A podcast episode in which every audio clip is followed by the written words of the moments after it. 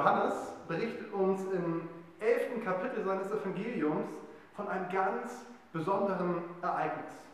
Es geht um Jesus, der sehr gut befreundet ist mit drei Geschwistern. Und zwar heißen die Martha, Maria und Lazarus. Uns wird berichtet von Johannes, dass Jesus diese drei wirklich geliebt hat. Und folgende Situation tritt ein. Lazarus ist schwer krank.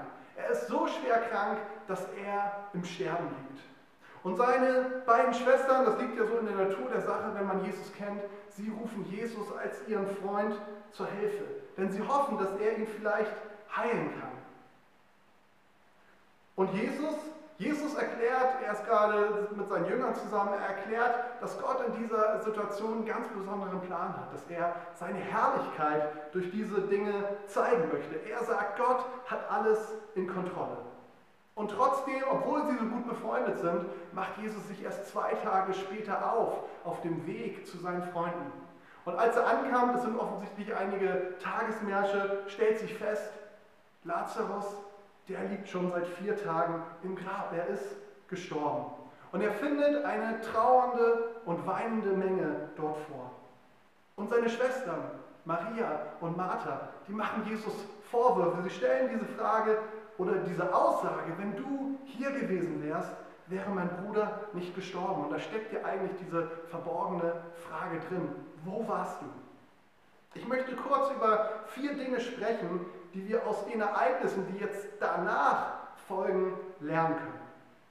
Das erste ist, Jesus identifiziert sich mit deinem Schmerz. Das zweite ist, Jesus fordert dich heraus. Das dritte ist, Jesus will an den Kern deines Problems.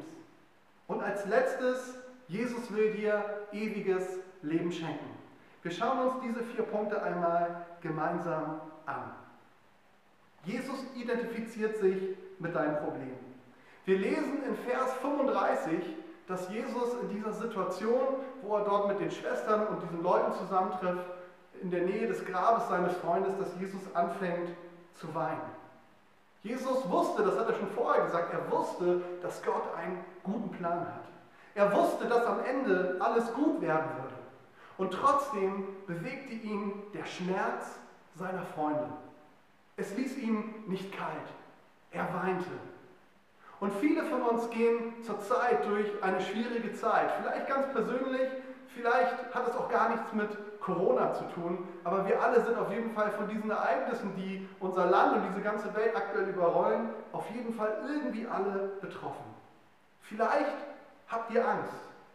Angst davor, dass man selbst oder ein geliebter Mensch krank werden könnte oder vielleicht sogar sterben könnte. Angst davor, dass ihr euren Job verlieren könntet oder dass es zumindest eine finanzielle Bedrängnis für euch werden könnte. Angst davor, allein zu sein.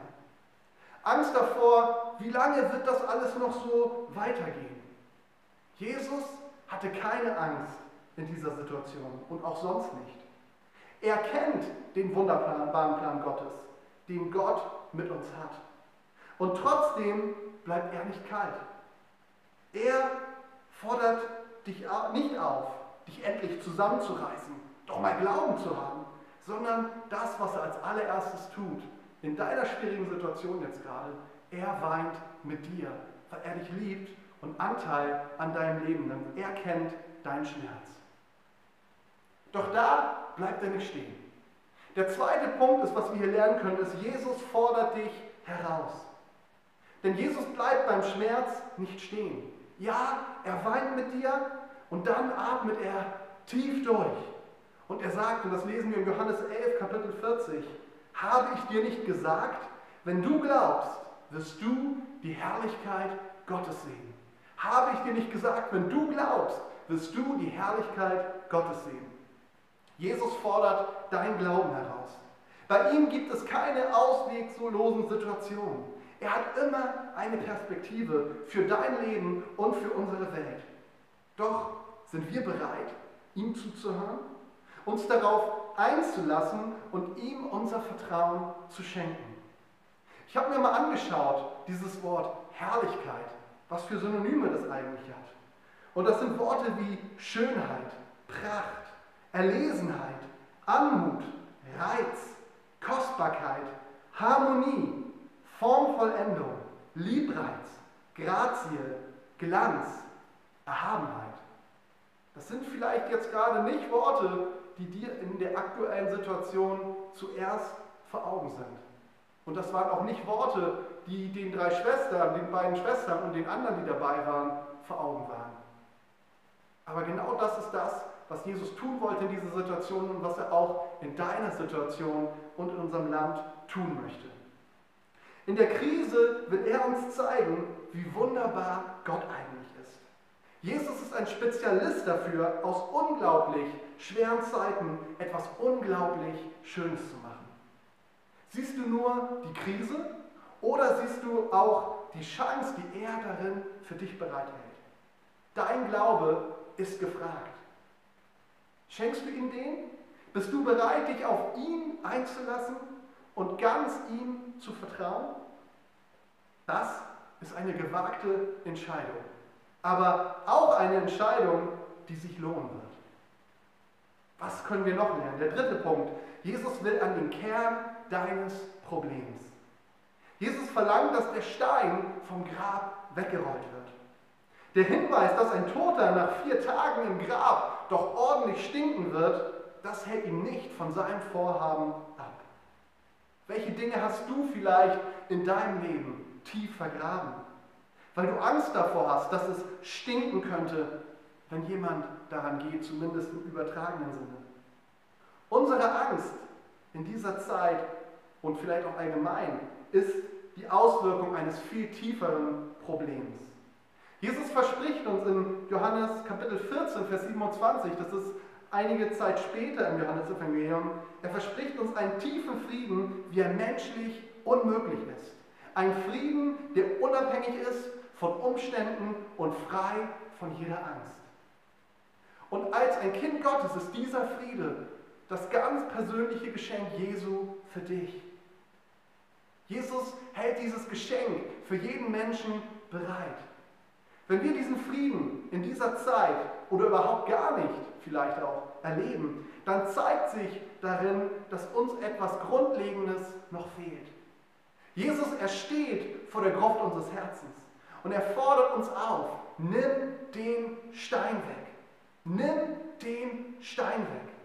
Jesus, er möchte an die Leichen in deinem Keller. Nicht um uns, nicht um dich bloßzustellen, sondern weil er dich frei machen möchte. Aber wisst ihr was? Und das finde ich so genial an ihm, da sehen wir seine Liebe. Er verschafft sich den Zutritt nicht einfach selbst, obwohl er es könnte.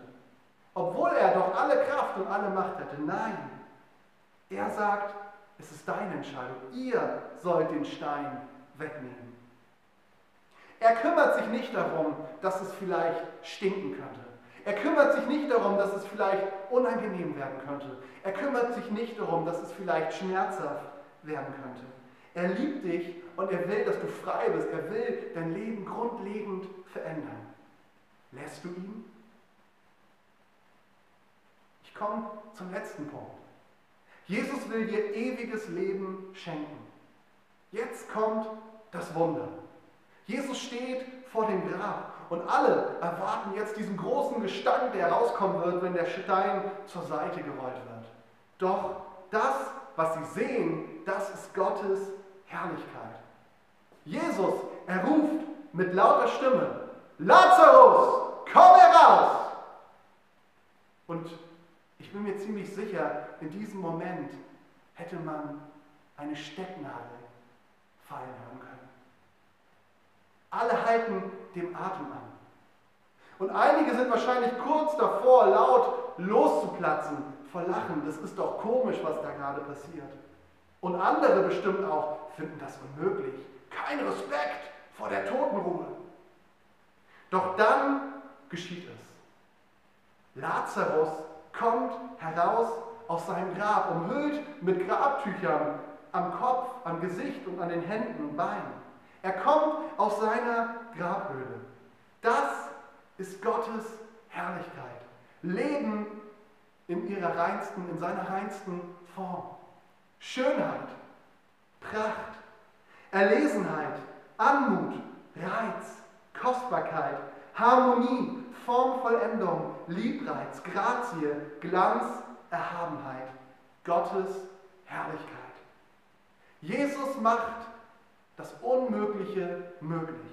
Für Lazarus, für Maria, für Martha, aber auch für dich und für mich. Wir lesen im Johannes Kapitel 11, Vers 25 und 26, das sagt er, bevor er ihn aufweckt. Er sagt zu Maria, ich bin die Auferstehung und das Leben. Wer an mich glaubt, wird leben, auch wenn er stirbt. Und wer lebt und an mich glaubt, wird niemals sterben. Glaubst du das? Jesus gab sein Leben für dich, damit du ewiges Leben haben kannst. Genau das feiern wir in der nächsten Woche an Karfreitag und an Ostern. Doch er war nicht nur um dein ewiges Leben besorgt. Er will dir bereits im Hier und Jetzt Leben schenken. Ein Leben frei von Angst, aber erfüllt mit seiner Freude und seinem Frieden. Und wie Jesus selbst möchte er dich fragen, möchte ich dich fragen heute, glaubst du das?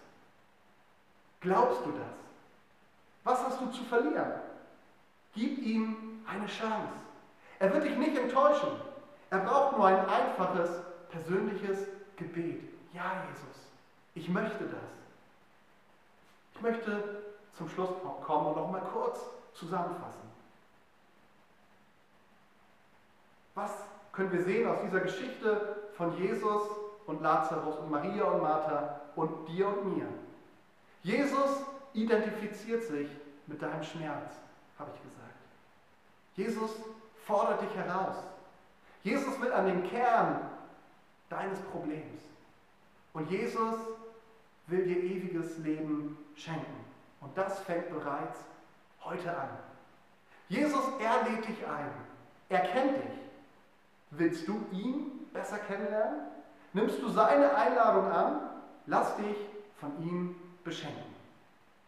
Ich möchte gern zum Abschluss mit euch beten und ich möchte euch bitten, stimmt doch einfach da, wo du jetzt gerade sitzt oder stehst, in dieses Gebet mit ein. Jesus, ich danke dir dafür, dass du hier bist. Hier in diesem leeren Gottesdienstsaal, aber auch dort, wo jeder Einzelne jetzt gerade sitzt und zuhört und zusieht. Ich danke dir dafür, dass du uns kennst, dass du mich kennst, jeden Einzelnen. Jesus, du liebst uns, so wie du Maria und Martha und Lazarus geliebt hast, so liebst du uns, liebst du jeden Einzelnen über alle Maßen. Jesus, und du hast mehr für uns, Jesus.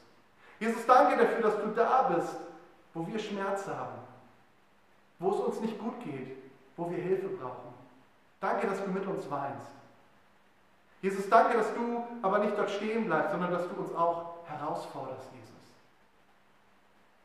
Jesus, danke, dass du so viel Gutes für uns bereithältst. Jesus, ich möchte dich jetzt für jeden Einzelnen bitten, der jetzt gerade zusieht, dass du jetzt kommst und dass du einfach genau dieses Leben, was du uns verheißen hast, dieses ewige Leben, was du uns schenken möchtest. Danke dafür, dass es jetzt beginnt. Und danke, dass jeder, der jetzt hier mit mir ein lautes Amen sagen kann, dass dieses Leben jetzt für ihn da ist und seine Kraft entfaltet. Amen. Ich wünsche euch Gottes Segen. Schön, dass ihr zugehört habt.